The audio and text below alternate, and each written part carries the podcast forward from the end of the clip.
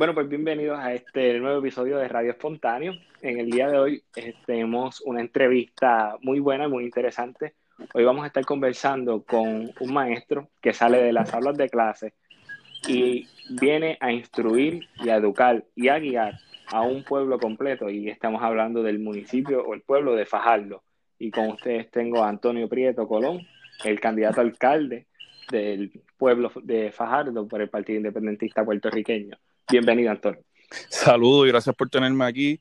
Eh, gracias por esas palabras eh, en esa introducción y nada, gracias por este proyecto que está haciendo de, comunicación social tan importante en nuestro país. Eh, y nada, nuevamente gracias por, la oportunidad. Claro que sí, aquí, aquí tenemos un interés muy grande porque todo el mundo se eduque y aprenda las diferentes alternativas que hay en, estos tiempos de pandemia y que las campañas cambian en estos tiempos, más que nunca.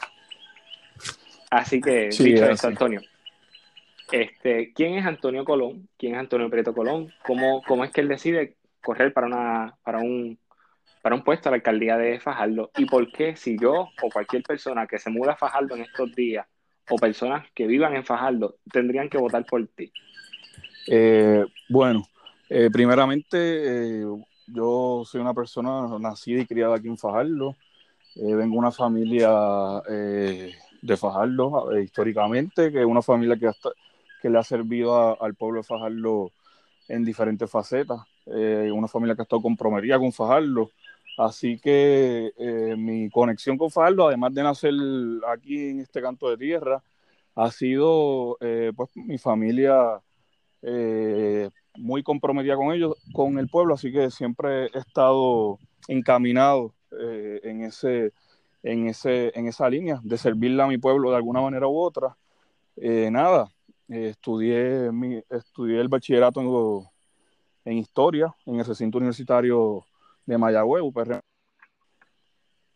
Allí comencé mi comencé activismo político, allí comencé a, a conocer y a estudiar más profundidad eh, las, las, las, causas justas y más, y más específicamente estando en la universidad, pues claramente a defender una, una universidad accesible, una universidad que sea realmente autónoma, que sabemos cómo a los últimos años se ha estado perdiendo tanto la autonomía de, de, la universidad como la accesibilidad a ella. Eh, así que desde que comencé en Mayagüez en el 2012, en agosto del 2012, estuve activo políticamente dentro, del movimiento estudiantil. Eh, en la huelga estuve, fui partícipe claramente en la huelga desde el recinto universitario de Mayagüez. Ahí estuvimos, anterior a la huelga, pues hubo procesos de paro, hubo procesos de asamblea importantes. En todo este transcurso, pues los plenos, la organización política de la base, eh, todo esto pues me fue formando eh, y nada, y, llegué a, la candidatura, eh, ya que en, el verano del 2019, eh, luego de, ver todo lo que pasó, de participar en lo que estuvo ocurriendo, lo que estuvo allí desde el día uno, desde que recibimos al, a Ricky ahí en el aeropuerto, después nos fuimos para Fortaleza y desde ese día no paré de ir al viejo San Juan hasta que renunció estuvimos allí siempre. Y nada, y, en, eso, en esos días eh, reflexioné y, tuve quizás la epifanía, vamos, de, de, nada. Decidí que me tocaba estar organizado políticamente porque sí estuve en Mayagüez organizado, pero la organización que, que, tenía o en que estaba era el movimiento estudiantil, no era nada de partido político, nada de, de ideologías políticas, aunque sí había algo político dentro del movimiento, no era nada eh, relacionado a partidos institucionales en el país o a movimientos políticos eh, dentro del país. Era simple y sencillamente eh, una organización estudiantil. Claramente tenía su, su como decimos, su, sus causas políticas, como ya dije, la autonomía universitaria, la accesibilidad, entre otras cosas pero era más encaminado a la universidad que, a un proyecto político más allá. Eh, claro, eh, esa lucha, ¿verdad? Que diste en la universidad iba más dirigida a lo que era proteger lo que hoy en día se conoce la lucha como 11 recintos. Una OPR, claro, exacto. una, Fue una consigna clásica de, de, esos años. y sí, era eso, y mantener esa universidad accesible o hacerla más accesible de como nosotros estuvimos en ella. Y lograr una verdadera autonomía, que aunque sí en la ley universitaria existe la, autonomía, sabemos que en la práctica esa autonomía universitaria eh, nunca ha existido, vamos, siempre ha habido injerencia de los partidos eh, gobernantes en cuanto a la, vamos, perdonen la redundancia, pero en cuanto a la gobernanza de la universidad, pues siempre el partido de gobierno ha tenido injerencia a eso, así que nunca ha existido una verdadera autonomía universitaria.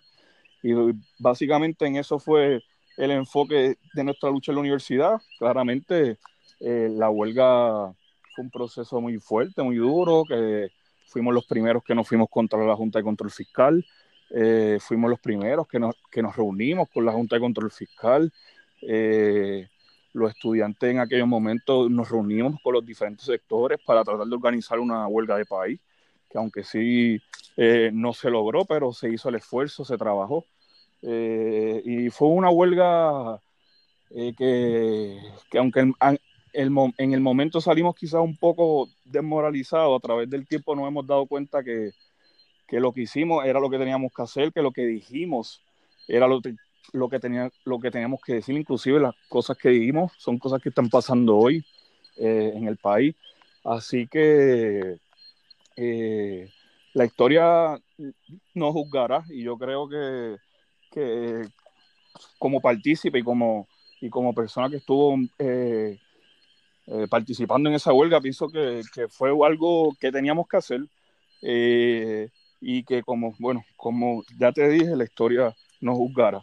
Pero saliendo ya del proceso huelgario, del proceso universitario, como te iba diciendo, en el 2019 pues eh, decidí y, reflexioné y me di cuenta que, me tocaba organizarme políticamente eh, y pues donde único pensé que, había esa posibilidad era dentro del Partido Independentista Puertorriqueño.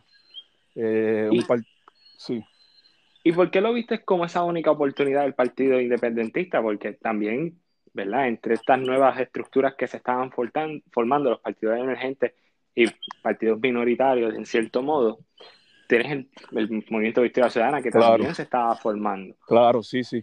Eh, y gracias por la pregunta, porque realmente es algo que, eh, algo que he reflexionado mucho en, este, en este transcurso. Eh, pero en el momento del 19 pensé en el, en el Partido Independentista porque es un partido histórico, un partido de trayectoria, un partido que ha tenido personas eh, y que tiene personas eh, sumamente comprometidas con el país, comprometidas con las causas eh, nobles y justas del país.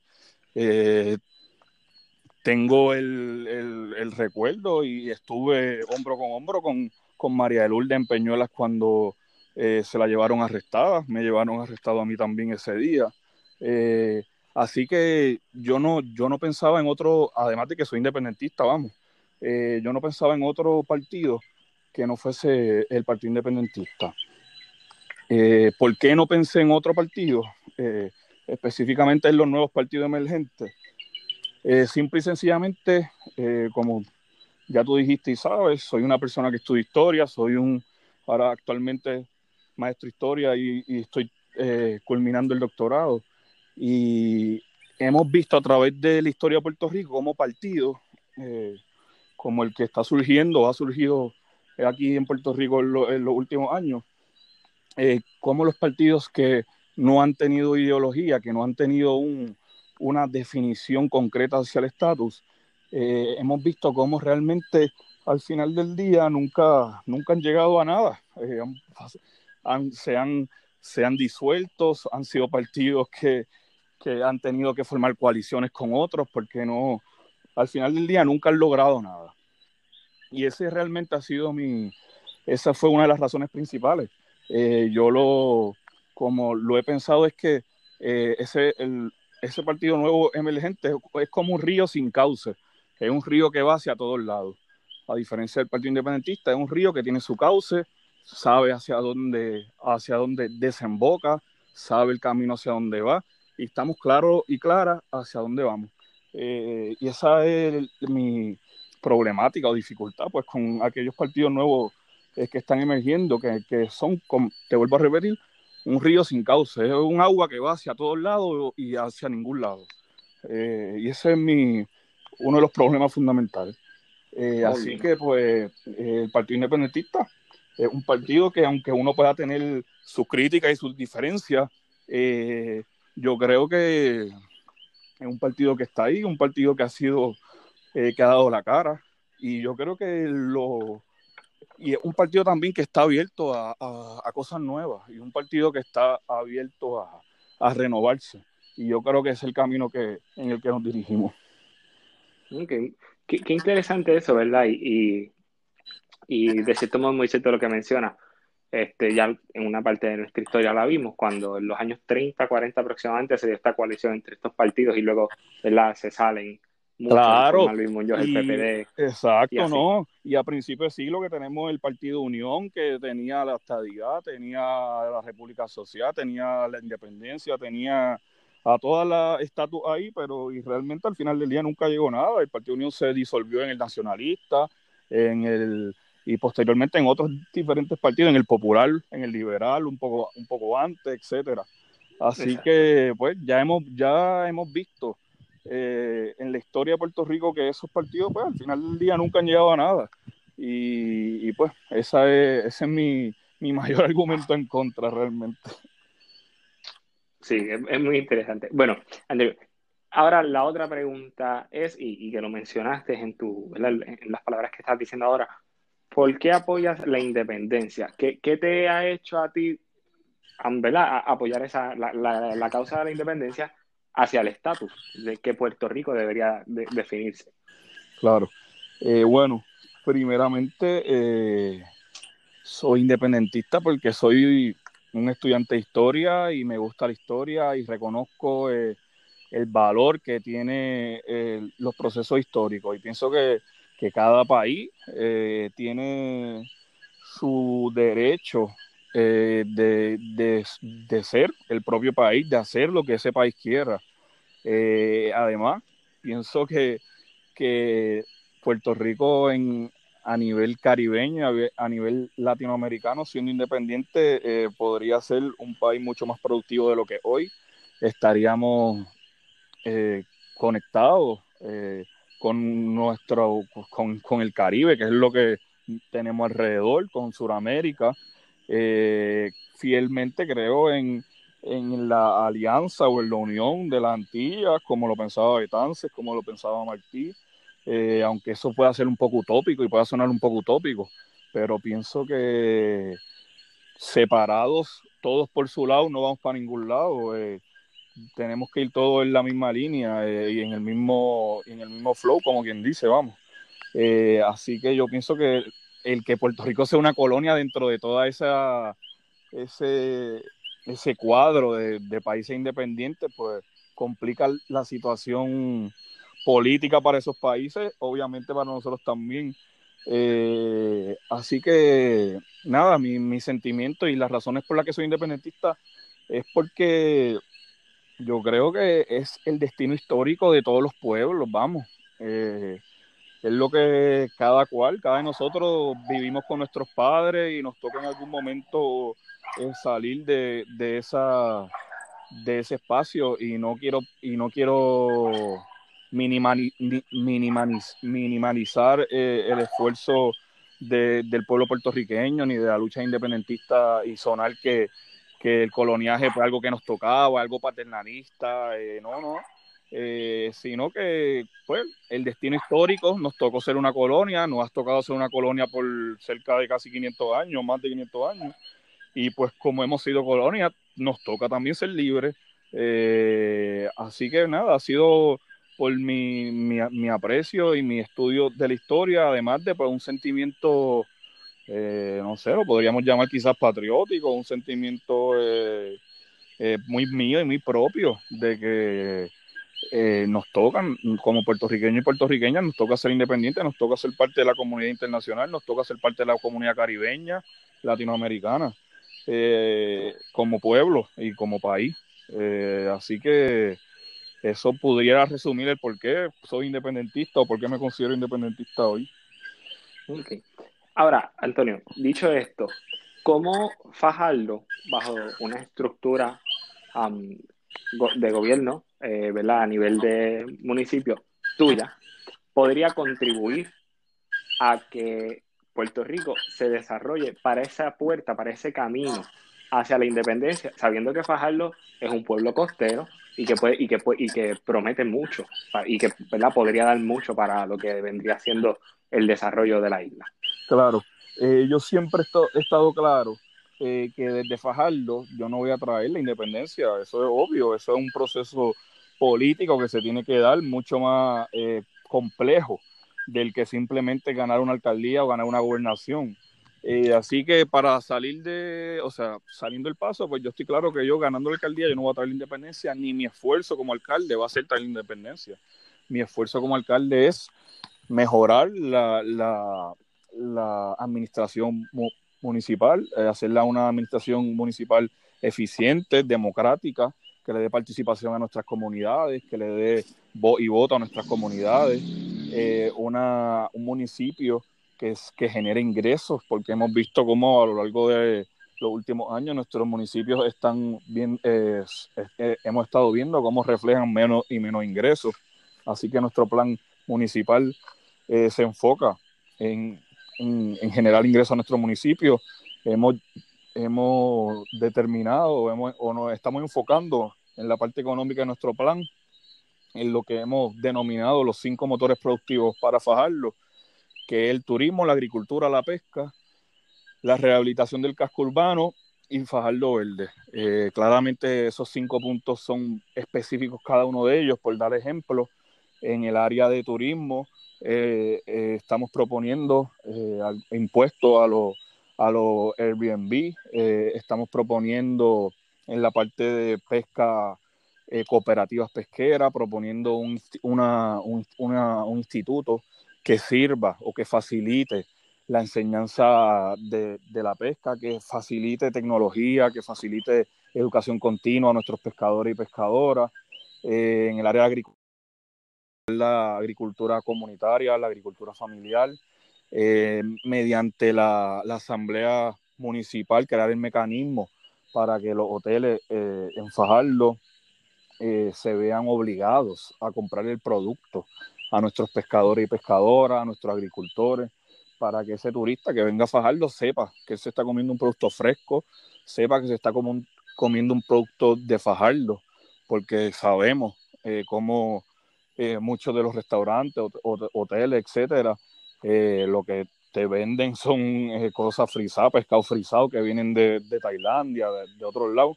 Así que es garantizarle a esa persona que va a visitar a Fajardo que va, cuando se siente en un restaurante en Fajardo, va a estar comiendo la mayoría de sus productos sembrados eh, o pescados en Fajardo. pensamos en la rehabilitación del casco urbano, centro urbano, en el hacer un censo para saber la, lo, las estructuras, inmuebles, inmuebles que tiene el municipio, que no tiene el municipio, que están en funciones, que no están en funciones. Luego hacer ese censo de, de los inmuebles y, los muebles que tiene el municipio. Eh, rehabilitar estructuras para hacer restaurantes municipales, hacer hospederías municipales, eh, eh, reestructurar edificios para venderlos, para que se, se forme ahí una, cooperativa privada, una compañía privada. En Fajardo tenemos una universidad, eh, ahí tenemos la Inter, así que es reestructurar edificios para que sirvan de hospedería, para esas personas que estudian en, en la Inter de Fajardo, que vienen de Vieques, que vienen de Culebra, que vengan de algún otro pueblo, tengan un lugar seguro y estable aquí en Fajardo en donde quedarse. Eh, así que venimos con una mentalidad de, de reestructurar el municipio de manera que, el municipio sea un facilitador de nuestras comunidades, que sea un municipio eh, que provea, que sea un municipio eh, que genere ingresos y que sea partícipe en la creación de empleos de nuestro municipio, que sea, que fomente la diversidad de negocios, eh, que fomente el, turismo ecológico. tenemos en nuestro plan municipal también la creación de, un, de, un, de, un, museo de historia de Fajardo. aquí en Fajardo tenemos una, una, estructura que está en desuso ahora mismo, abandonada, que es la cárcel, la antigua cárcel municipal de Fajardo y nuestra propuesta está pues es rehabilitar ese edificio para que sirva de, de museo de historia de Fajardo y que también sirva de archivo, eh, tanto de archivo de, vamos, de papel y de documentos físicos como de, de archivo digital, eh, tomar entrevistas de personalidades de Fajardo, eh, tomar entrevistas de, de, toda la, de todas las facetas de fajardeños y fajardeñas que, que tienen nuestro municipio eh, para que, bueno, para que investigadores, investigadoras futuras tengan la posibilidad de, de, escuchar, de ver documentos fajardeños y de fajardeñas, eh, que tengan la oportunidad de conocer eh, la historia de Fajardo desde su comienzo hasta el día de hoy. en nuestro plan municipal tenemos, como bien te dije, la, una reestructuración de la administración municipal está eh, eh, principalmente está inspirado en el modelo del municipalismo, que es darle fuerza al municipio, eh, porque como sabemos, el municipio es la estructura gubernamental que está más cerca a nuestros ciudadanos.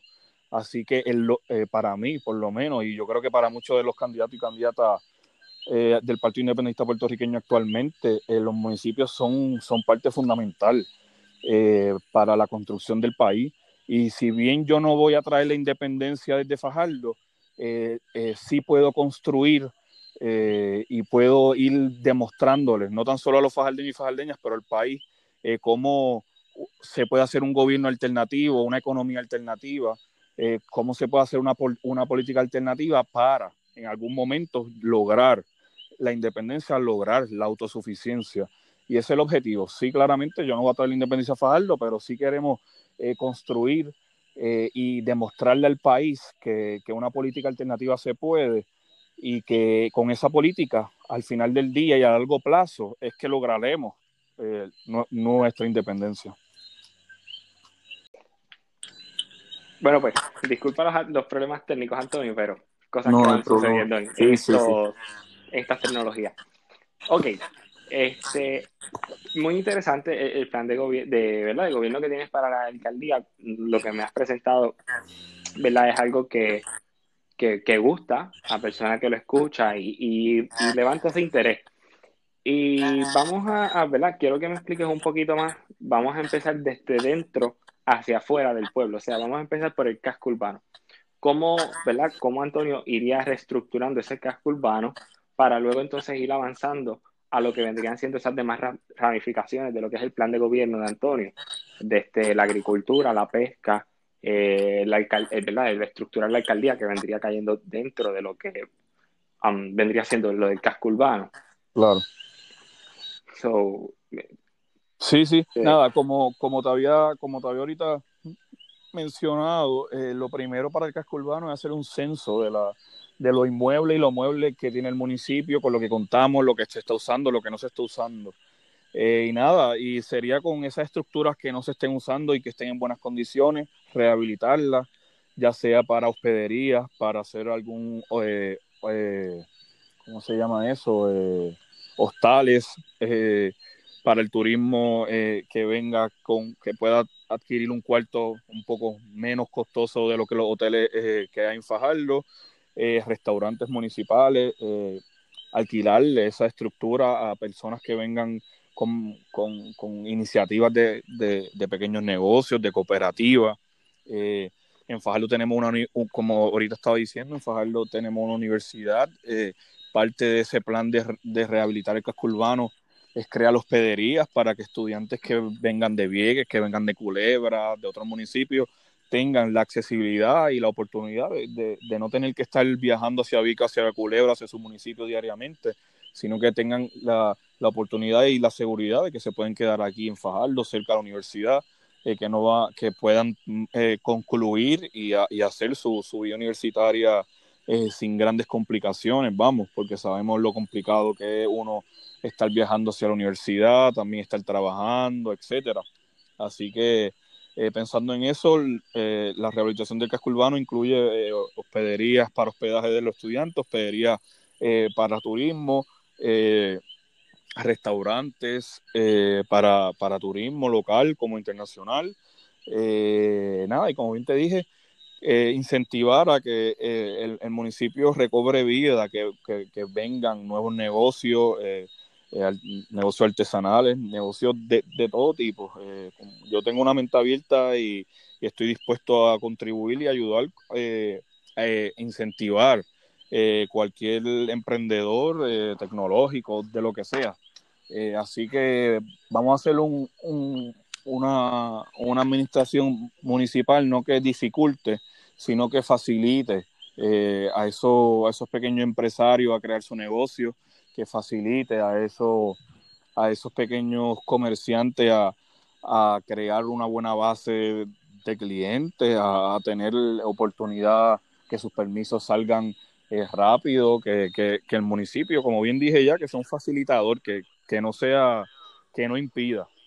Eh, como bien creo que Jesús cuando tú lo tuviste aquí eso es algo que tenemos bien presente tanto en el plan regional municipal que, estuvimos haciendo como en, individualmente en nuestros planes eh, municipales individuales.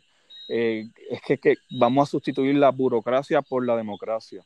Y, y, esa sustitución es exactamente eso, es que el municipio se convierte en un facilitador de negocio, en un facilitador de organización comunitaria, en un facilitador de, de eh, bueno, eh, de un facilitador de, nuestros agricultores que facilite a los agricultores a salir de su, de su cosecha.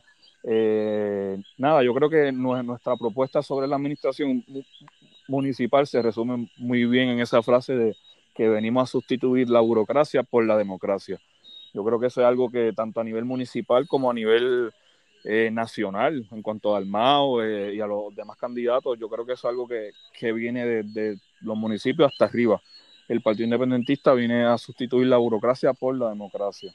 Y eso significa, bueno, pues ser un facilitador en todos los aspectos, en los aspectos económicos, en los aspectos sociales, en los aspectos políticos, eh, con una política de, de, vanguardia progresista como bien, como bien estuve, estuve, estuve en, la, en la pregunta anterior diciendo, eh, esa idea del municipalismo, que, que nuestros municipios sean, eh, tengan un mayor protagonismo político, social y económico. Y yo creo que, como te estaba diciendo ahorita, ahí está la construcción de la independencia, es desde abajo para arriba, desde los municipios, creando en los municipios una nueva, una, una economía diversificada, eh, creando en nuestros municipios una sociedad diversa, eh, creando en nuestro municipio una política diversa en que le dé espacio y le dé voz y le dé voto a nuestras comunidades, que nuestras comunidades sean eh, partícipes de, la administración municipal diaria. Yo creo que es algo fundamental, el, conectar a nuestra ciudadanía con, la política diaria, porque como sabemos, tú que estudias historia, eh, todo en la vida, no gusto no es política, diariamente estamos haciendo política. Así que es empoderar a nuestras comunidades, organizarlas para que nuestra, desde nuestras, estar haciendo política desde nuestras comunidades, eh, en los ámbitos comunitarios yo creo que es lo más importante. Así que es que ir construyendo ese país desde abajo hacia arriba. Eh, y esa es la mentalidad, yo creo que, que, tiene nuestro plan municipal, incluyendo el plan regional que estaremos presentando el día de mañana.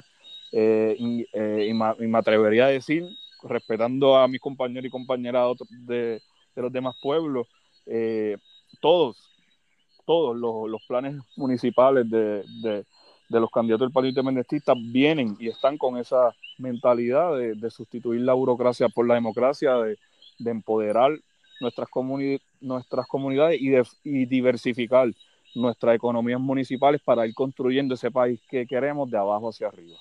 Okay. Em, te voy a decir Jesús. Antonio, este, es que lo mencionaste y me acordé. Anyway, el detalle está que, Antonio, e, esa, ese, ese aspecto cooperativista que mencionaste, en verdad, de crear este tipo de cooperativas entre los mismos negocios, ¿cómo la estarías desarrollando en, En, el municipio de Fajardo para que se den este tipo de negocios pequeños, restaurantes, eh, eh, cafeterías, eh, librerías si acaso, y, que todas se vayan conectando y vayan trabajando al mismo tiempo, juntas? Claro. claramente, pues estamos pensando crear estas cooperativas, crear estos mecanismos de cooperativas, estas políticas de cooperativas juntos eh, a, los especialistas dentro de, la, de las universidades del país, los especialistas en cooperativas dentro de la Asociación de Economistas de Puerto Rico, eh, especialistas de cooperativistas eh, a, nivel nacional, estén organizados o no.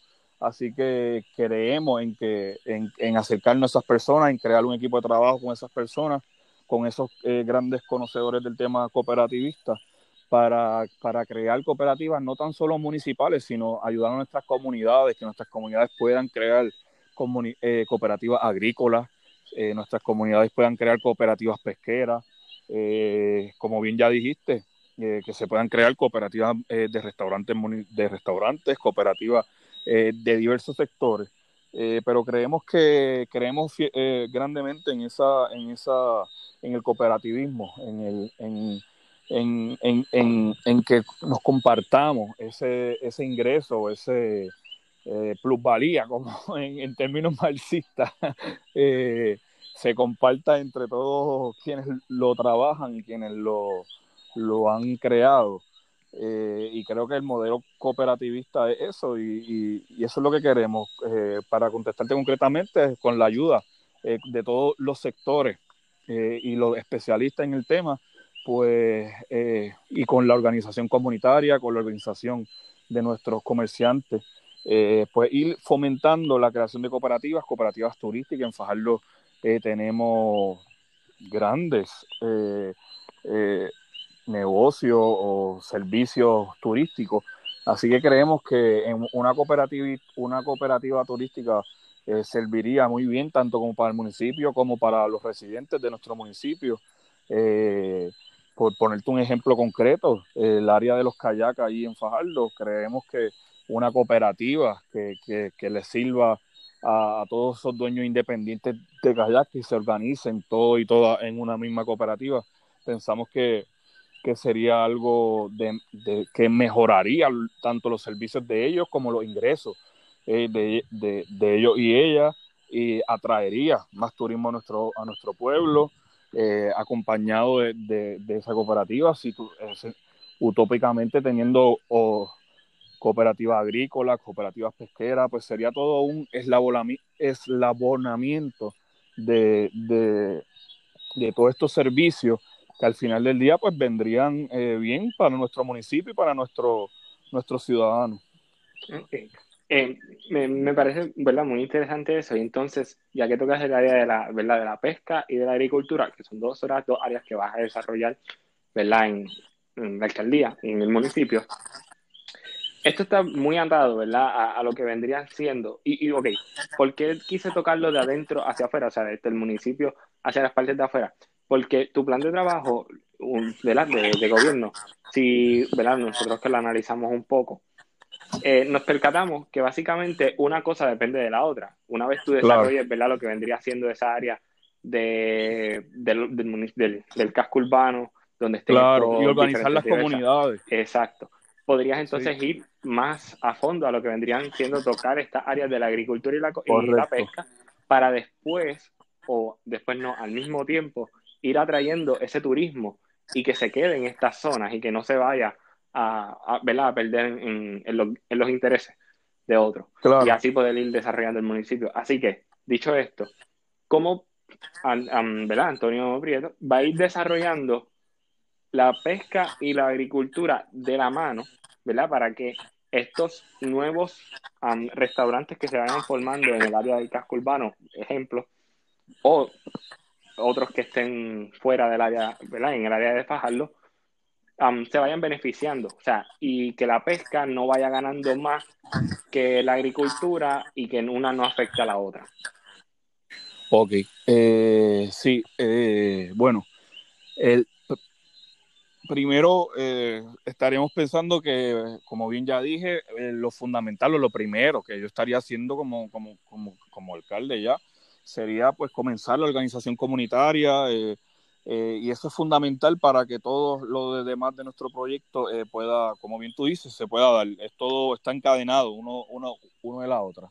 Pensando ya en un momento pues que ya nuestras comunidades están organizadas, que ya están en, su proyecto eh, comunitario, organizado, etcétera, eh, pues sí, eh, pensamos que la, agricultura comunitaria es fundamental una vez ya organizada para pues que provea una, una autosuficiencia vamos, eso es lo que a eso es lo que aspiramos, una autosuficiencia alimentaria de, de nuestro municipio, que nuestro municipio sea capaz de, de, brindarle lo que el propio municipio se come mínimamente, eh, vamos.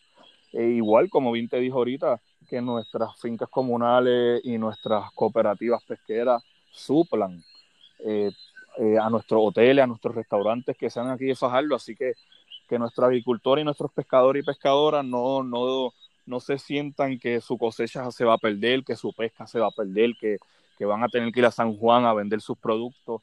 No, queremos garantizarle a ellos y a ellas que aquí en Fajardo los restaurantes, los hoteles van a ser esos, esos primeros compradores eh, de sus productos y vamos a crear el mecanismo a través de nuestra asamblea municipal y si, y si tendríamos que hacerlo a, nivel nacional, eh, esperemos que, que, tendremos ahí nuestros candidatos y candidatas que nos van a, ayudar en ese aspecto, pero en eso estamos encaminados, en que, en que esos agricultores, esos pescadores, pues tengan eh, su, su, cosecha, su producto, eh, ya como quien dice, vendido o ya con unos eh, lugares específicos donde distribuir para, para nada, para, como bien te dije, diversificar la economía de Fajardo, para, para que Fajardo logre ser autosuficiente, para que para, como bien te dijo ahorita también, para que los turistas se sientan confiados y confiadas que cuando vengan a Fajardo se van a estar comiendo un chillo que se pescó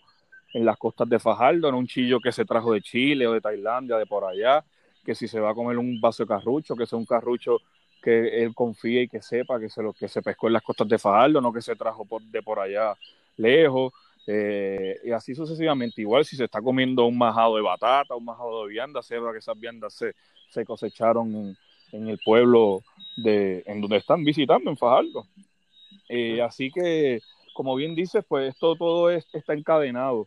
Eh, así que nada, eso es quizás la, un poco resumido nuestra idea en cuanto a la pesca y la, y la agricultura va encaminado a eso, en que en tanto diversificar esas áreas que en Fajardo ahora mismo están un poco abandonadas, la agricultura en Fajardo ahora mismo es mínima, igual es bochornoso decirlo, pero igual la pesca también, eh, aunque somos un, un pueblo costero. Eh, así que vamos encaminados en eso, en empoderar eh, la agricultura, empoderar la pesca y, y asegurarle a esos pescadores, a esas pescadoras, a esos agricultores que su producto va a ser vendido, que su producto, que lo que siembre se va a, ellos van a tener una ganancia, ellos van a tener un ingreso, porque yo creo que eso es algo que hoy pues es con grandes dificultades. la pesca es mínima, la agricultura es mínima aquí en Fajardo.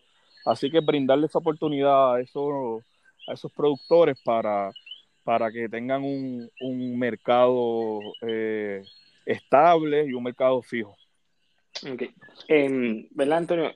El que te sigue en las redes ha visto que has tenido unas caminadas por el pueblo y has ido, ¿verdad?, hablando en las comunidades. De casualidad, entiendo que le has hecho el acercamiento a pescadores del área y te han dicho, mira, lo más difícil que a nosotros se nos hace es venderle la pesca del día. O sea, y, pues eh, a veces la perdemos completa. ¿Te han comentado eh, ese tipo de cosas? Eh, realmente sí, eso es un problema que muchos de los pescadores tienen. Si no es que no la venden, es que tienen que ir muy lejos a venderla. Tienen que ir a San Juan, tienen que ir a, a veces al área sur.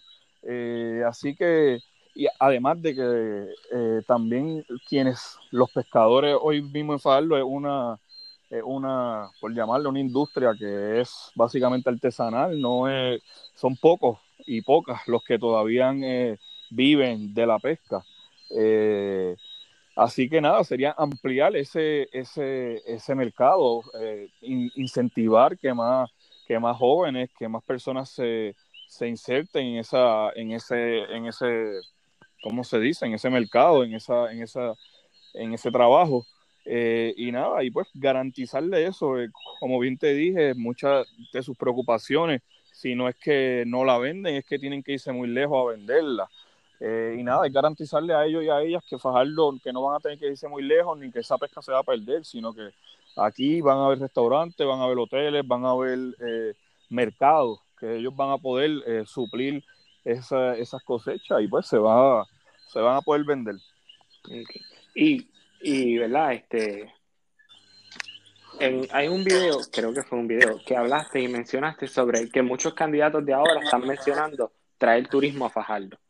Y pues, creo que fue en, un post que pusiste. Anyway, El detalle fue que mencionaste eso y es como tú dices, Fajardo es un área turística bastante recurrida y más que área turística recurrida de gente de afuera, también de turismo interno de la, ¿verdad? De la isla, valga la redundancia gente que va a las playas de Fajardo, come en esas áreas. Así que, como además de atraer el turista de afuera, que, ¿verdad? que llega a San Juan y que no se, no se quede en San Juan, vaya a Fajardo también, ¿cómo podrías, o, sea, cómo podrías, no, cómo vas a atender el que la gente de la isla se motive aún más a, ir a, a, a Fajardo? Claro, en Fajardo actualmente existe lo que se llama una oficina de turismo, creo que así se llama, oficina de turismo.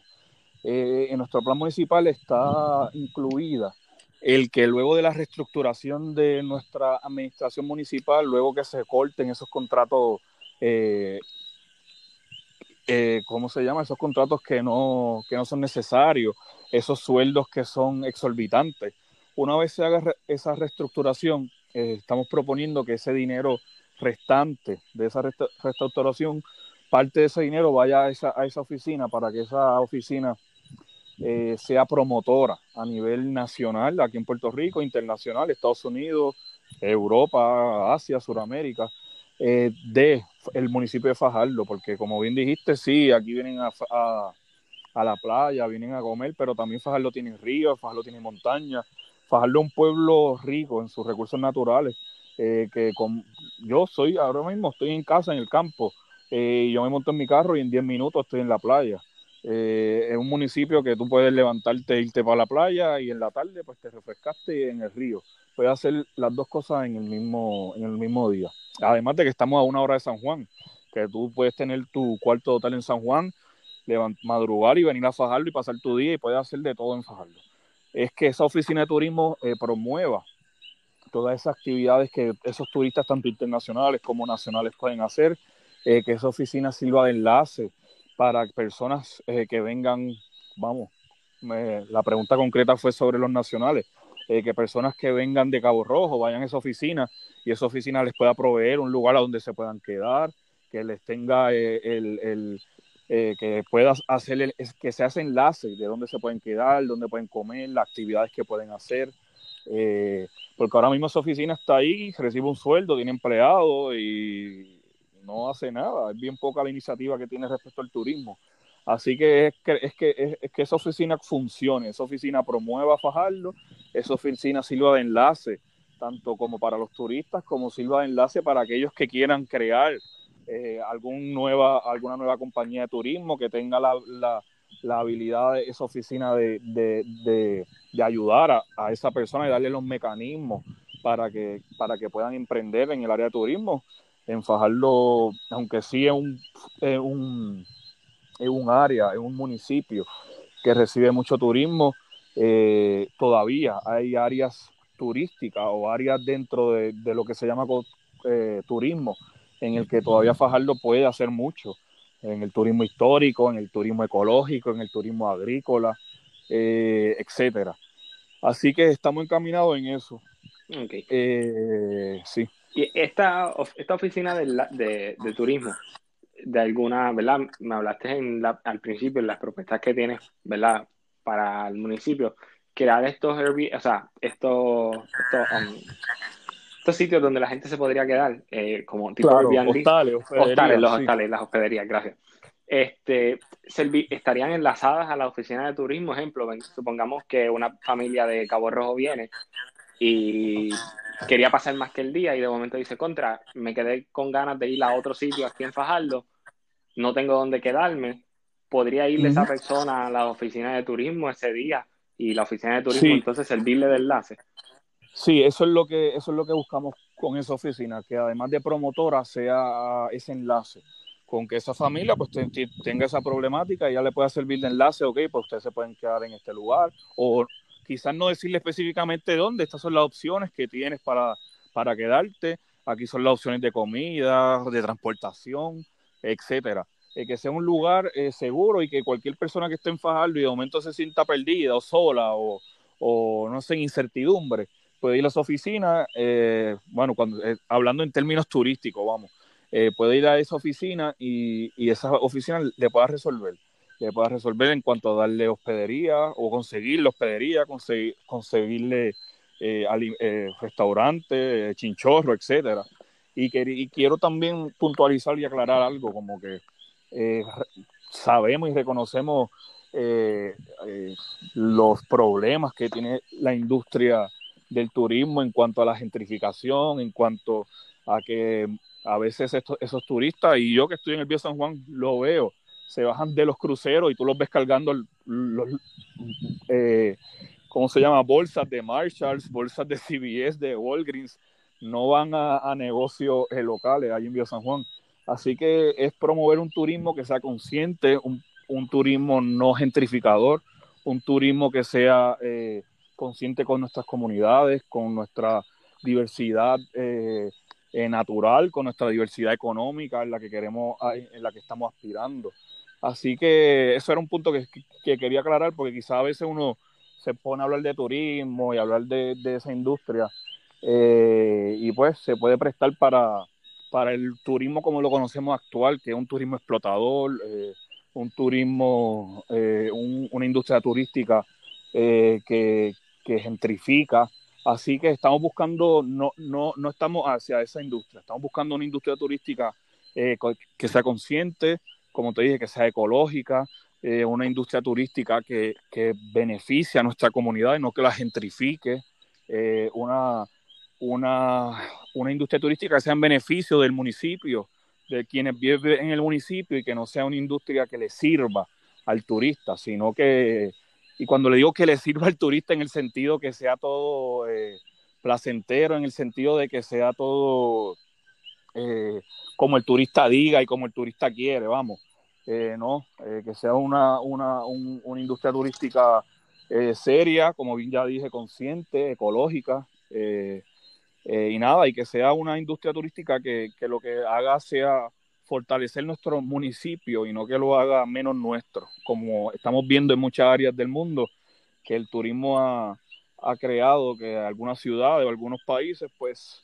eh, se conviertan en simple y sencillamente centros turísticos, más de lo que son en esencia esos países y esos lugares, así que no, no queremos eso, queremos seguir siendo fajardeños, queremos seguir siendo cariduro y caridura, pero también ofrecerle eh, un turismo consciente, un turismo, re, eh, eh, un turismo, una industria turística clara, que sea efectiva y que le brinde satisfacción a, quienes nos visiten.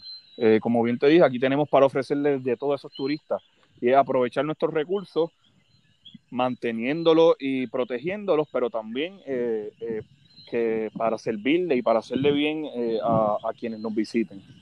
Ok. Entonces, el, en, la parte de, me, me, en la parte de los estudiantes que mencionaste, lo de que ustedes tienen la Universidad Interamericana, ¿cierto? Sí. Y mencionaste lo de crear esta, estos hospederías para los estudiantes. ¿Cómo, cómo el municipio ¿verdad? estaría trabajando ese mecanismo en el que le pueda brindar eso a, a los estudiantes, ¿verdad? En, tendría, qué costos tendría, como, o sea, no qué costos en el ámbito del municipio, sino hacia las personas, cómo, a, a, cómo ayudar a esos estudiantes. Y claro. de cierto modo, también ayudar a esos estudiantes a conseguir mucho el, el trabajo. Porque algunos, eh, ¿verdad? La Intel es un poco cara en el crédito. Sí. Eh, la beca pues no les da para, para pagar lo que vendría siendo el hospedaje. ¿Cómo el municipio, ¿verdad? En el caso de usted siendo el alcalde, cómo usted, además de darle ese hospedaje, lo estaría ayudando a que él se desarrolle como profesional en, en un área laboral? Eh, sí, excelente pregunta. Eh, como bien dijiste, el, la Universidad Interamericana, pues una universidad que si uno no la está pagando y está eh, con beca, pues básicamente la beca eh, se la va a chupar la universidad, no te va a sobrar eh, nada de beca o lo mínimo. Así que sería crear una, una, hospedería universitaria en el municipio en el que pues quien pueda pagarla la pague, pero aquellos de que no las, no las puedan pagar le puedan servir al municipio de alguna otra manera, ya sea en algún en, la experiencia laboral en lo que está estudiando, eh, que ese estudiante le brinda algún servicio al municipio, ya sea de tutoría en la escuela, eh, si no es que si está estudiando algo eh, en la universidad que el municipio pueda darle alguna experiencia laboral, darle algún trabajo, pues se, lo, lo, lo, lo acogeríamos eh, así que sería un, una, una, hospedería eh, accesible, vamos. Eh, quien la pudiese pagar, quien la pueda, pero quien, quien no la pueda pagar, pues vamos a buscar la manera en que esa persona pueda estar ahí, pero también pueda contribuir y ganar experiencia laboral, porque tú que eres universitario, yo todavía soy universitario también, vemos como nosotros estudiamos y nuestros campos, que es la historia, eh, son bien, estamos bien limitados en lo que podemos hacer. Eh, nosotros nos graduamos quizás de bachillerato y sin ninguna experiencia laboral, no sabemos ah, qué hacer o, dónde vamos a ir, así que sería brindarle a esos estudiantes alguna seguridad, alguna experiencia laboral, eh, algún alguna algún mecanismo para que pues ellos ya estén además de que tengan su vivienda segura y su, y su techo seguro eh, tengan esa experiencia laboral para cuando una vez ellos culminen sus estudios universitarios puedan ya tengan algo en el resumen con el que puedan aspirar a buscar un, trabajo, eh, etcétera. Así que nada, sería una hospedería accesible, una hospedería en el que el municipio eh, buscaría la manera de, de, que esos estudiantes, además de que vivan y tengan un techo seguro, puedan contribuir a, al municipio en, en las diferentes facetas de, dentro del municipio. interesante. Entonces, Antonio, como educador, ¿verdad? Esto, esta pregunta va dirigida como educador y específicamente en historia. ¿Cómo, como alcalde, vas a promover lo que vendría siendo esa educación continua del turismo de Fajardo, de la agricultura de Fajardo, de la pescadería de Fajardo, y llevándola a las escuelas para que estos estudiantes se, se interesen en los estudiantes de residentes de Fajardo se interesen en, estas propuestas que el, que el alcalde está dando a sus estudiantes y estas ayudas. Y a esos estudiantes de grado 12, que muchos, em, ¿verdad? Por dificultades, algunos dejan de estudiar porque no tienen cómo pagar su universidad y que no se desmotiven ahí y que vean al, a la alcaldía como ese ente facilitador y que los va a ayudar para su desarrollo profesional.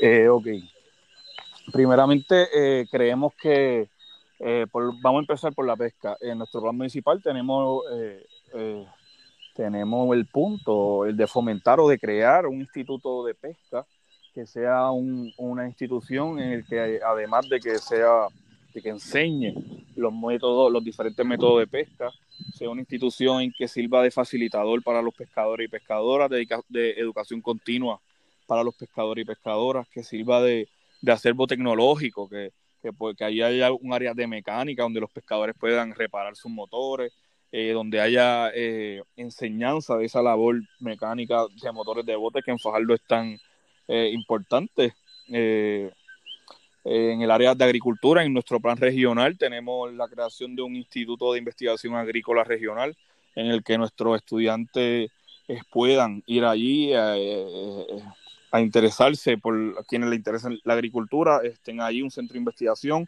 eh, para eh, en la en nada, que ese, que ese centro sirva eh, de, del fomento de investigación agrícola, del fomento de, la, de las semillas nativas.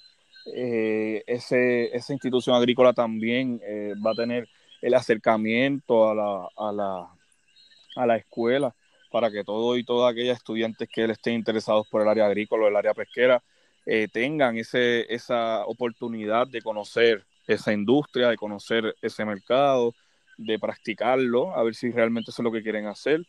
Eh, ¿Qué fue lo, la segunda parte de la pregunta? Y la otra vendría siendo, en esos estudiantes de grado 12, eh, ¿verdad? Que están a punto de graduarse y que, que, van a experimentar en lo que vendría siendo la universidad. Muchos no, ¿verdad? No acceden a la universidad porque no encuentran algo que les guste, estudiar o no tienen el, ¿verdad? el sustento económico. En un ejemplo grande, el caso del hospedaje. Eh, ¿Cómo el, municipio vendría ayudando a estos jóvenes? Un ejemplo, un caso de un estudiante que no quiera estudiar en la universidad, pero diga, mira, a mí me gusta la agricultura. ¿Cómo, ¿Cómo, lo podemos ayudar a que se, se, interese por eso y que siga lo que le gusta, que vendría siendo la agricultura, ejemplo? Quisiera comenzar esta, la contestación de esta pregunta. Eh, yo, como me proyecto, como me imagino, como me pienso como alcalde, eh, como bien ya te dije a, comienzos de esta entrevista, he sido, antes de ser un candidato, he sido activista, soy activista, he estado en la calle, ahora estoy eh, en un proceso de que voy a estar en las urnas, pero la mayor parte de mi, de mi, de mi vida política, lo que he estado en las calles, en el frente, en, la, en el frente, en primera fila ahí, dando la batalla. Así que desde la alcaldía voy a ser igual, voy a ser un alcalde eh, activista, un alcalde que va a estar eh, constantemente eh, cabildeando para que nuestra universidad sea una universidad accesible, una universidad autónoma, promoviendo que nuestros estudiantes puedan pues, tengan la, accesibilidad de entrar a la universidad como tú y yo la, hemos tenido. así que eso es, para empezar, yo sería un alcalde vocífero, defensor de, la accesibilidad y de la autonomía de nuestra universidad. Dejando eso a un lado, eh, como bien tú dices, eh, hay muchos estudiantes que, pues, que quizás no quieren eh, hacer una carrera universitaria. y para esos estudiantes, nuestro plan municipal y pues, para esas personas, nuestro plan municipal tiene la creación de, de institutos vocacionales, como bien dije, está el de la pesca, para que ahí se instruyan en, lo, en la arte de la pesca, también que funcione como que haya un taller de, de, de, aprendizaje y que se pueda enseñar mecánica de motores tanto outboard como inboard.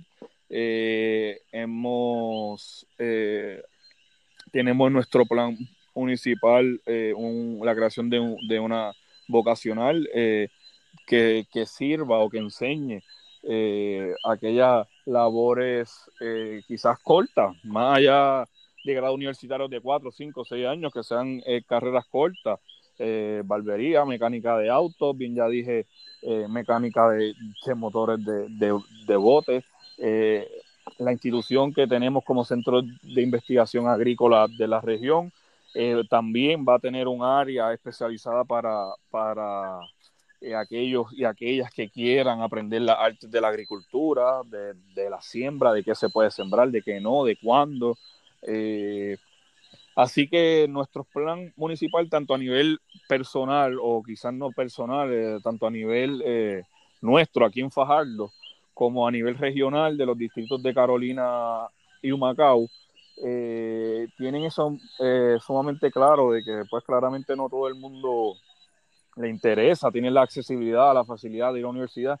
Así que eh, tenemos los mecanismos y las instituciones en nuestros propios municipios o proponemos, porque no somos todavía alcaldes ni alcaldesas, así que proponemos en, nuestro, en nuestros planes eh, esas instituciones eh, de carreras cortas, de carreras profesionales, de carreras tan necesarias en nuestros municipios, en nuestra área, para que pues esas personas puedan, además de recibir su, su educación básica, puedan estar recibiendo continuamente eh, educación continua, eh, tengan un centro donde puedan eh, ir a, recibir capacitación teórica, capacitación tecnológica, en diferentes aspectos.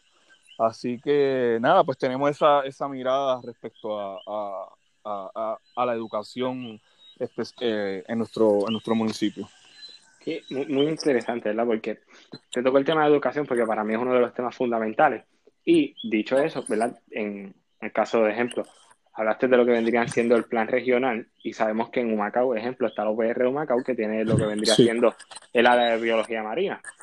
Y me parece interesante cómo ¿verdad? Eh, estarían esos talleres que Fajardo estaría brindando en el área de, la pesca y ese tipo de áreas que se podrían unir ¿verdad? con lo que vendría siendo la biología marina en, Completamente. en, el área de, de la UPR de Humacao y usted que es un defensor de la Universidad de Puerto Rico, pues entiendo que tendría esos mecanismos para poder hacer eso. Claro, sí, todo nuestro plan eh, eh, tiene muy consciente que ese, ese, esa primera línea de ayuda o a donde vamos primero a recurrir, a los profesionales que primero vamos a, a recurrir son a esos profesionales, tanto profesores como estudiantados de la universidad, que sabemos que, que hay tanto, hay tan, tanto talento en nuestras universidades como bien dijiste, el, eh, Humacao, especialista en, ciencias marinas, es una universidad eh, que siempre he tenido en mente para que no, para que colabore con nosotros en esa área de la pesca, en la área de la protección de nuestras costas y de, nuestros recifes. Eh, conozco muchos muchos de mis amistades, son estudiantes o estudiaron en Humacao o en ciencias marinas, así que eh, sí, eh, la, en nuestro plan la universidad está muy presente tanto para, como bien ahorita estuvimos hablando, para darle esa experiencia laboral a estudiantes, como para nosotros eh, darle una importancia a la universidad, porque sabemos que los gobiernos aquí tienen a la universidad, le dan de codo y, y se llenan de la boca de, de la universidad, que la universidad es esto y lo otro, pero al final del día no utilizan los recursos de la universidad, no utilizan el estudiantado ni el profesorado de la universidad. Así que nuestro plan eh, tiene eh, como prioridad ese, esos enlaces universitarios, tanto la pública como la privada, hay talento en ambas. Así que sería una colaboración estrecha con la, con la universidad en los temas de los censos municipales, en los temas de las cooperativas, en los temas de, de, agricultura, en los temas de pesca, entre tantos otros. Eh, la universidad siempre eh, está muy presente en nosotros y está presente en, nuestro, en, nuestra, propuesta municipal. Me parece excelente, ¿verdad? Y, mucho más que se trata de la educación, que nos hace falta fomentarla, porque la hemos dejado perder. Bueno, la hemos dejado, no, los gobiernos la han dejado perder. Exacto. Lamentablemente. A conveniencia de ellos. Eh, sí. Pero te pregunto, Antonio, em, ¿cómo, tú ves el municipio de Fajardo ahora? Ahora mismo, Antonio, ¿verdad? Es candidato a la alcaldía de Fajardo y dice, wow, el municipio está y yo cuando llegue tengo que buscar la manera de hacer esto rápido y efectivo. ¿Cómo tú ves ese municipio ahora mismo? Bueno, ahora realmente Fajardo eh, yo considero tiene un problema político fundamental y muy grande, que es que Fajardo hasta eh, marzo de, este año 2020 estuvo gobernado por una misma persona desde, los últimos 30 años, eh, de los finales de los 80. Eh, estuvo gobernado por Aníbal Meléndez. y este último cuatrenio que de su alcaldía, pues ya su salud evidentemente estaba deteriorando, estaba ya deteriorada. Eh, y nada, y lo que hizo el ex alcalde Aníbal Meléndez fue que dejó a su hijo en el puesto de alcalde. Y, yo, y quien tenemos hoy como el, como el actual alcalde es el, hijo del pasado alcalde, quien es el candidato por el PNP que ganó las primarias, el hijo del alcalde. Eh, cuando uno tiene un alcalde así todopoderoso y todo hegemónico por tanto tiempo, claramente pues la oposición política eh, se la come, por, por, ponerlo, por, por llamarlo de alguna manera.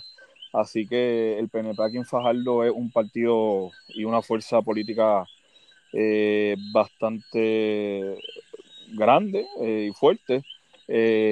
no, que, no que hay muchos PNP, es que hoy están molestos por la manera en que, en que se dio esa transferencia de poder, porque bueno, yo eh, personalmente pienso que, este último cuatrenio del pasado alcalde, pues realmente él, estaba ahí para aguantar la posición para dejársela a su hijo, eh, eh, eso está claro en el municipio. cuando esto salió todo público y salió oficial, porque siempre eso era algo que se escuchaba, aunque no oficial, eso era algo que se escuchaba en Fajardo.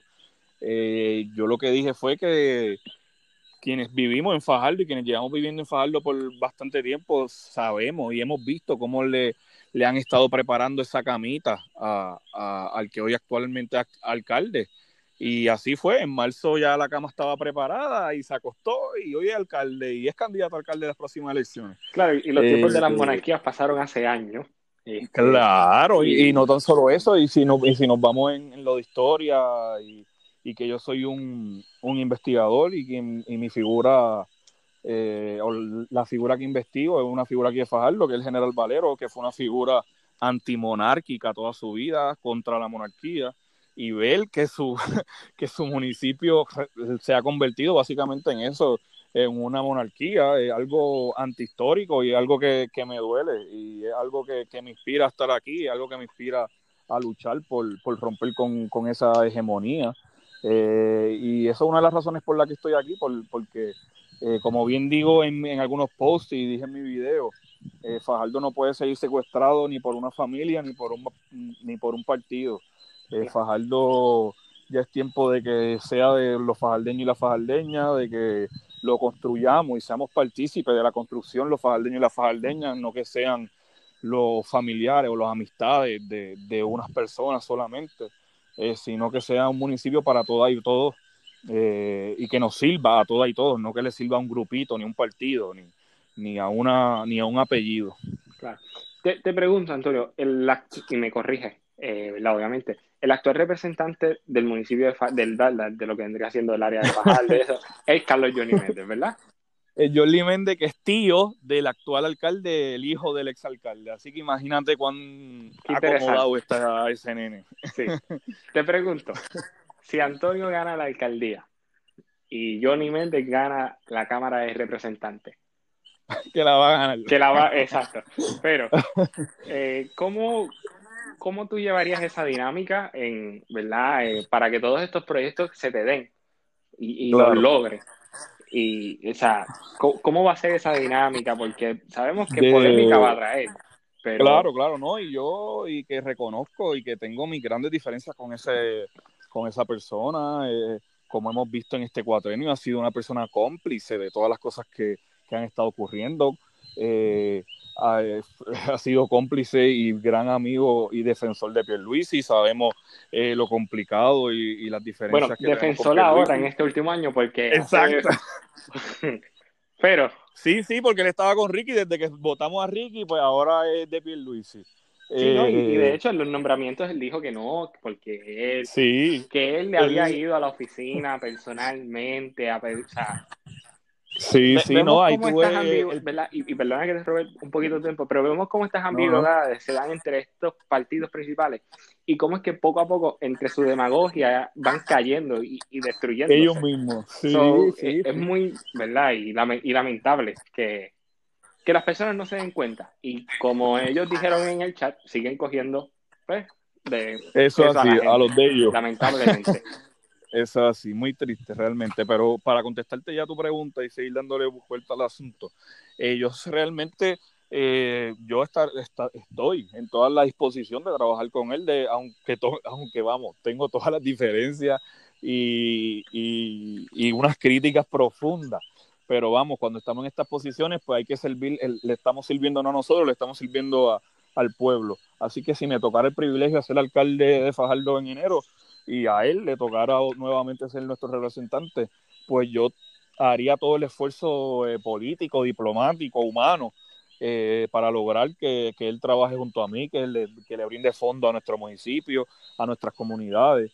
Eh, de eso no ser posible, pues como bien te dije que iba a ser vocífero y activista a favor de nuestra universidad, estaré siendo vocífero y activista en contra de ese representante, en contra de su, si, si llegase eso, que llegase a, hacer política contra lo que estamos haciendo en, nuestro municipio, pues vamos, va, va, a, va a encontrarse con un alcalde que lo va a enfrentar, no que se va a quedar de brazos cruzados y se la va a dejar montar, como quien dice.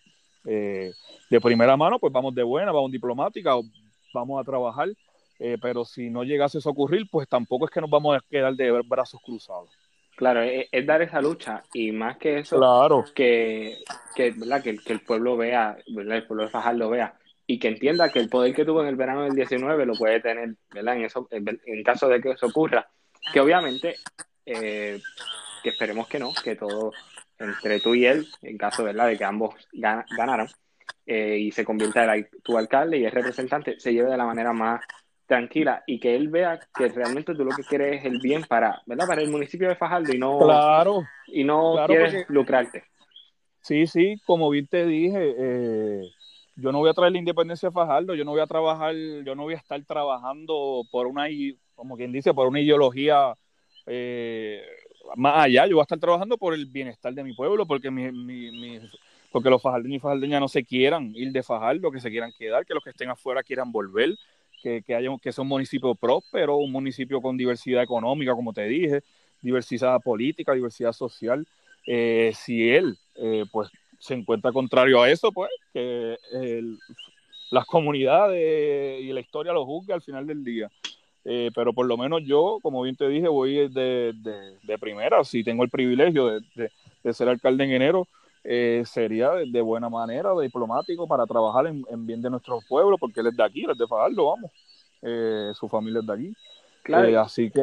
Y es demostrar que ante, ante las, ¿verdad? las diferencias, opiniones de estatus, de partido, los consensos muchas veces se pueden lograr y a veces dan buenos frutos. O sea, muchas veces dan buenos frutos. Claro. Pero, ¿verdad? Te pongo el ejemplo porque eh, son cosas que podrían suceder y mucho más sabiendo que él lleva bastantes años ganando ese escaño y que por lo que vemos lo volverá a ganar. Este, ¿verdad? Acá nosotros fuera, acá nosotros fuera de, de Fajardo vemos que lo vuelve a ganar. Porque así es esto, lamentablemente. No, claro, claro, no, él tiene toda una maquinaria, él tiene todo un standing ya, eh, él es de los PNP mejor posicionado, así que, pues, si no lo, si no le tocan la puerta un día de estos de madrugada, pues no me extrañaría que en enero vuelvas a ganar. Ah, mira que hay varios ya que están. Pero este, esos son otros temas. Para, otro, para otro episodio podemos tenerlo y, podemos incluir a Jesús también. Sí, sí. Definitivo. este, ¿cómo, ¿verdad? ¿Cómo Antonio Prieto trabajaría con, los alcaldes de los municipios aledaños? Para, ayudar, para, ¿verdad? para que el, municipio sea próspero y que estos municipios copien el modelo para que ese distrito y luego esa región sea una región fuerte, económica, próspera y que llame la atención de los, de las demás, de los, de los demás municipios y de las demás regiones y distritos. Eh, realmente gracias por, por, esa pregunta, porque muchas veces no, no se, no se, o sea, no se piensa en los municipios como, como bien estuvimos hablando hace un rato, como un, un eslabón de, de otras cosas. Y al final del día somos 78 municipios, uno bien pegado del otro, así que lo que pasa en uno va, a afectar al otro de una manera u otra.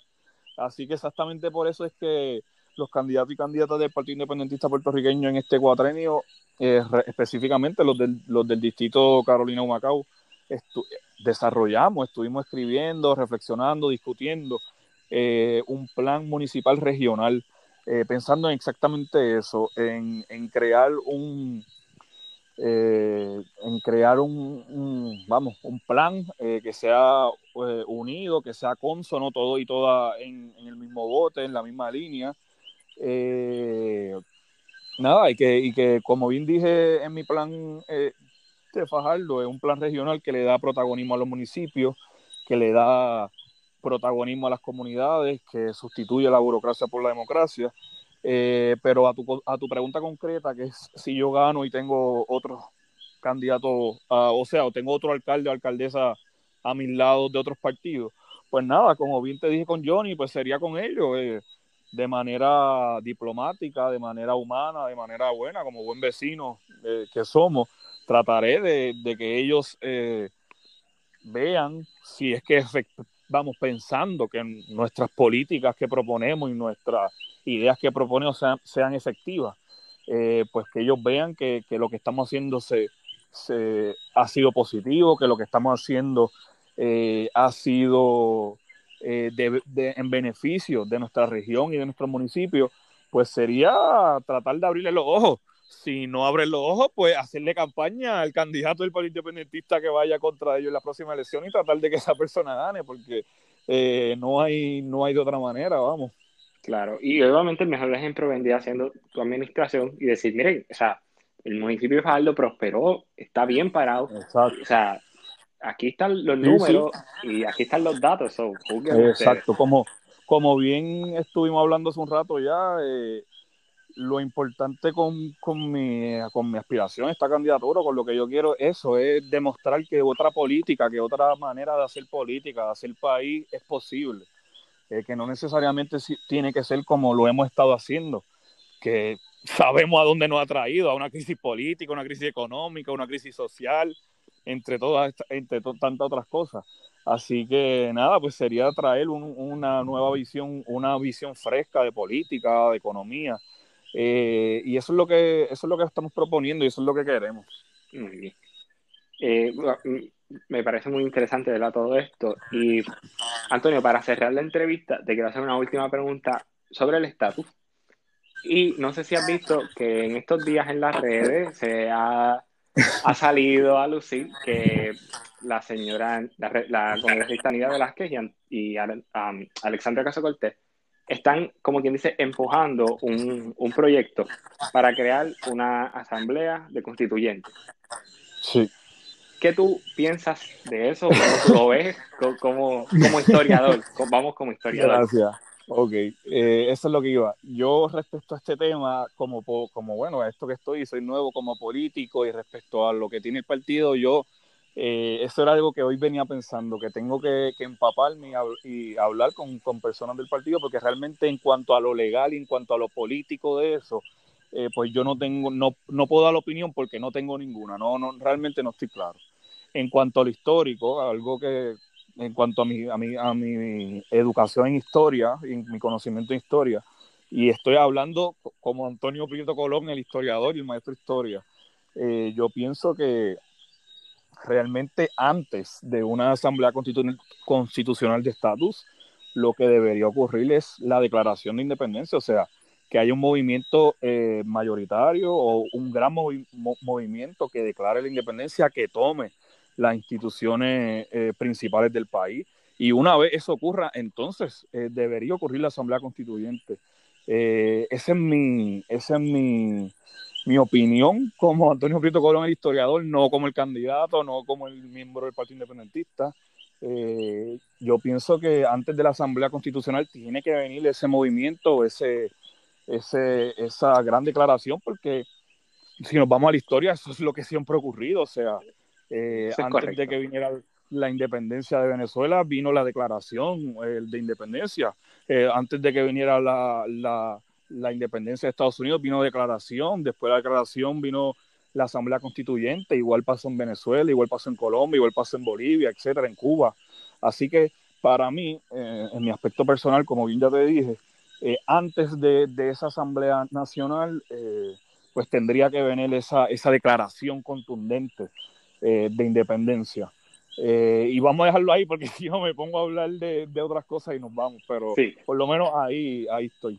Bueno, me, parece muy curioso porque te iba a comentar que, ¿verdad? Entiendo tu punto y es cierto, pero en el caso de Puerto Rico, como bien sabes, históricamente los fieles creyentes de la independencia hemos sido perseguidos. Entonces, eso así. El, tal vez yo, en lo personal, puedo ver esta, esta movida de esta Asamblea Constitucional que se está promoviendo como una opción para que nuestras voces se puedan, ¿verdad? Las voces de los que creemos en la independencia se pueda llevar ahí y entonces así ir encaminando e, eso que, que tú bien dices. Pero eso es otro tema que sé que podemos tocarlo. Sí, mucho, porque ya ahí tenía par de discusión para eso que dijiste, pero eso lo podemos dejar para otro episodio. Sí. porque si no estamos aquí dos horas más fácil. Pero nada, este, quiero ¿verdad? agradecerte por tu tiempo. Muchas gracias por, ¿verdad? por, por expresar tu, y explicar tu proyecto, tu plataforma para la alcaldía de Fajardo. Y esperemos ¿verdad? Que, que la gente de Fajardo la escuche y, y sepan que tienen un candidato que va a traer un cambio a Fajardo y que va a desarrollar el, municipio para, para, un bien mejor. Así que, nada, Antonio, muchas gracias nuevamente. Así que, sin unas palabras, todas tuyas. Lo último sí, sí, no, nada. Eh, gracias nuevamente a ti por traerme, por todas esas palabras ahí al final, las palabras introductorias, por esas excelentes preguntas que me hiciste. Eh, gracias por este proyecto que te has lanzado a hacer. Eh, creo que es algo fundamental para, para, que Puerto Rico pueda crecer y pueda cambiar su, su, manera de pensar, su manera de hacer política. son estos medios alternativos, son estos medios de comunicación social eh, pienso yo, parte fundamental que van a brindar ese cambio. Así que no, gracias por tenerme aquí, por darme la oportunidad de, hablar la cabalidad aquí, de, no tener, de no ponerme ningún tiempo límite. Así que nada, muchas gracias por, por el acercamiento y espero que espero estar contigo nuevamente pronto. Claro, claro, así va a ser. Este, y nada, gracias a todos los que escuchan este episodio. Me escucharon a mí, Cristian Hernández, sí, al candidato a la alcaldía de Fajardo por el Partido Independiente Puertorriqueño, Antonio Prieto. Nos vemos en otro episodio en Radio Espontáneo. Gracias. Gracias.